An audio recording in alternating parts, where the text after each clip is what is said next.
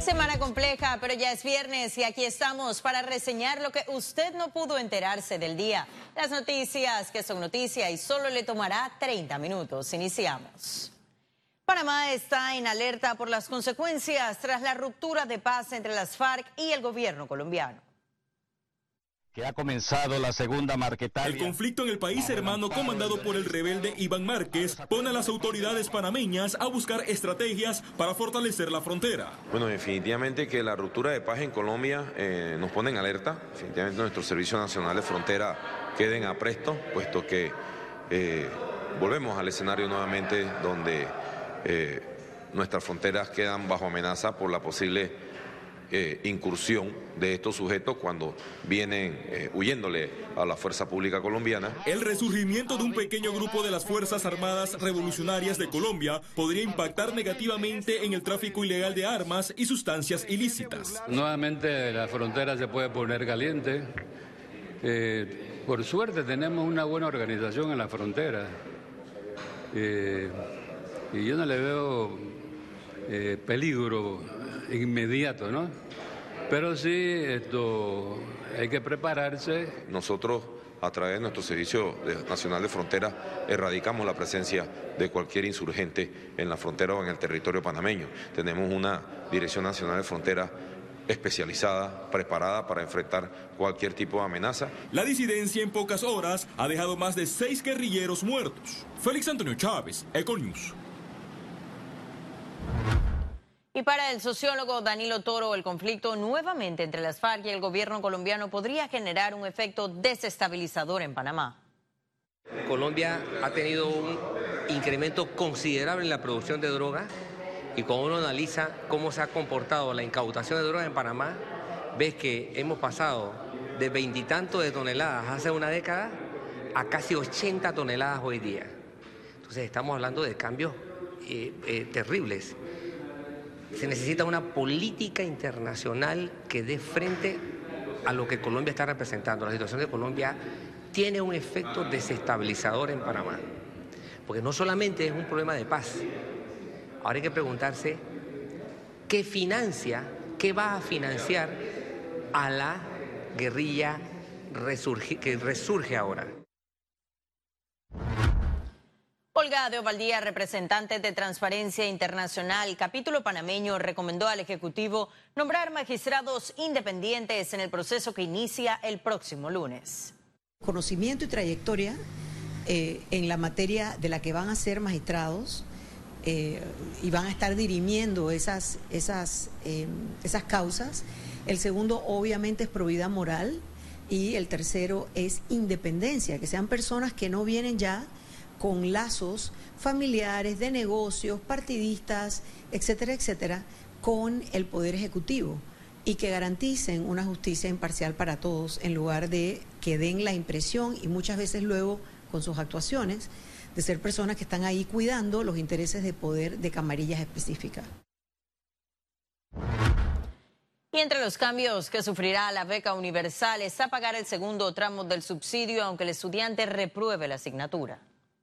La medida que adoptará el Instituto para la Formación y Aprovechamiento de los Recursos Humanos será para evitar la deserción en el sistema educativo. La primera modificación a la ley será el nombre, mientras que la segunda tiene que ver con la eliminación del tercer pago para los estudiantes que tengan que rehabilitar alguna materia. El primer cheque irá dirigido para la compra de útiles escolares, mientras que el siguiente se mantendrá bajo el margen de garantía. Cifras del Ministerio de Educación indican que al menos 50 mil alumnos abandonan sus estudios por año. Y este viernes el presidente Laurentino Cortizo sancionó un acuerdo sobre control fronterizo con Costa Rica.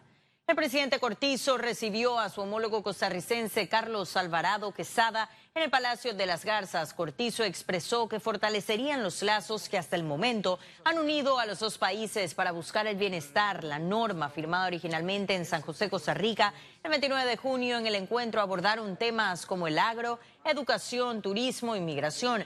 El acuerdo sancionado por Cortizo de control fronterizo fue firmado inicialmente en 2017 y tiene como objetivo establecer las normas que regulen el funcionamiento de los centros de control integrado en los pasos de la frontera y las disposiciones relativas a los aspectos jurídicos. Economía.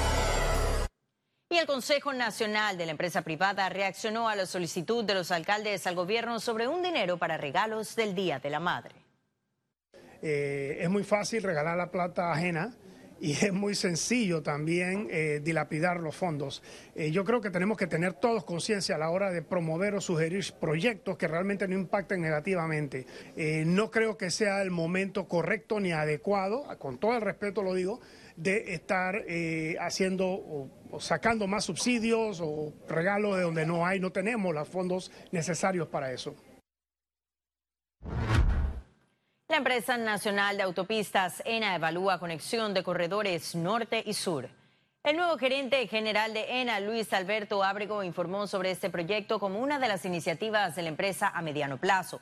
Explicó que se encuentran analizando cuál es el mejor lugar para realizar la conexión y también el impacto que representará en cuanto a indemnizaciones. Advirtió que aún no cuenta con una cifra aproximada de la inversión porque primero deben determinar todos los factores que influyen en la empresa. Espera tener listo el anteproyecto para el 2020 y una vez sea aprobado por la Junta Directiva iniciar la obra a finales del 2020 o incluso en el 2021. A propósito de la conferencia de ENA, la institución informó que la deuda de los usuarios de los corredores asciende a casi 3 millones de dólares. La deuda de los usuarios a la fecha es cerca de 3 millones de dólares. O sea, tenemos tres tipos. La persona que tiene un tax, un sticker que pasa y tiene saldo, el, que tiene sticker pero no tiene saldo, el que no tiene sticker y pasa, y el que pasa eh, con una placa que no es la de él. Hay diferentes eh, anomalías que nos encontramos y estamos trabajando sobre eso para tratar de regularizar eso. Y el Ministerio de Trabajo informó que está revisando el proyecto de ley sobre teletrabajo para adecuarlo a la normal laboral del país. Esta iniciativa presentada por el diputado independiente Raúl Fernández busca regular la modalidad de trabajo, o sea, si es presencial o desde casa. El diputado destacó que los beneficios del teletrabajo alcanzan tanto al trabajador como a la empresa y al entorno. Según el documento, reduciría costos de desplazamiento, gastos operativos y tráfico urbano. Además, aumentaría la productividad. El proyecto fue proyectado este jueves y ante esto, el Mitradel se comprometió con participar de las discusiones de él mismo.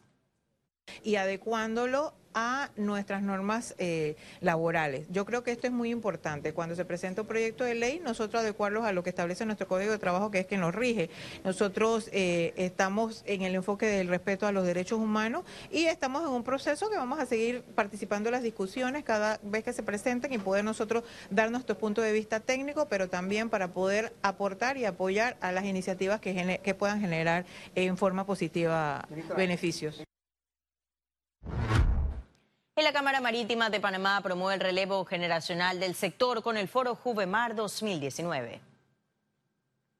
Ese foro realizado por segundo año consecutivo es dirigido a jóvenes entre 18 y 35 años que pertenezcan al sector marítimo y logístico para reforzar sus habilidades blandas como profesionales que inician su trayectoria laboral. En la versión de ese año participó el diputado independiente Juan Diego Vázquez, quien habló sobre el liderazgo y si una persona nace o no siendo líder. El foro concluyó con la necesidad de que los profesionales de ese sector tengan la mejor actitud de superación para alcanzar los mejores cargos. Lo más importante para ser líder es tener una buena actitud, buenas prácticas. El sector marítimo es un sector muy, muy, muy pequeño y es muy importante que uno se desarrolle en la forma correcta, hacer las cosas en una forma con mucha ética, con mucha moral, porque en verdad eh, son, es un sector muy selectivo y es muy importante que hable bien de uno y eso es importante para ser un líder. El inglés también es importante.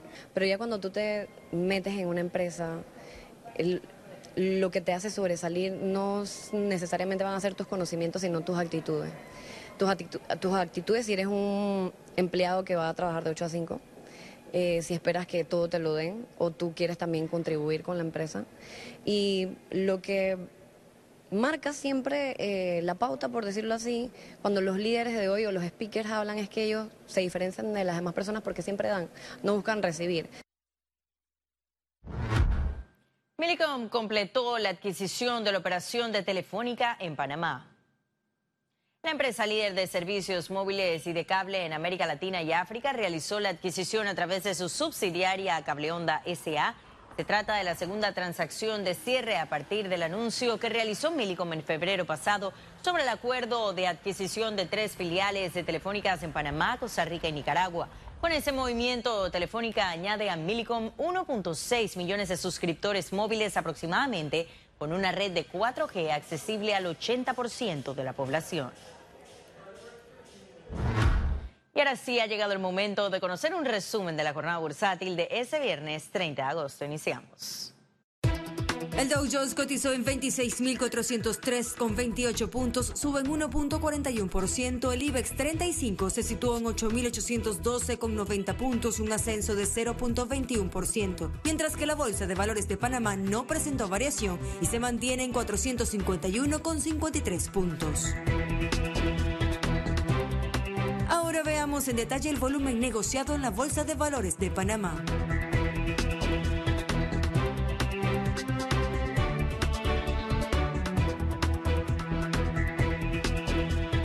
Total negociado 27 millones 437 mil 728 con 62 centavos. Y en breve estaremos de regreso con las notas internacionales. Pero recuerde, si no tiene oportunidad de vernos en pantalla, puede hacerlo en vivo desde su celular a través de una aplicación destinada a su comodidad. Es Cable on the Go, solo descárgala y listo. No se vayan, que en breve regresamos con mucho más de la emisión de hoy de Econews. Ya volvemos.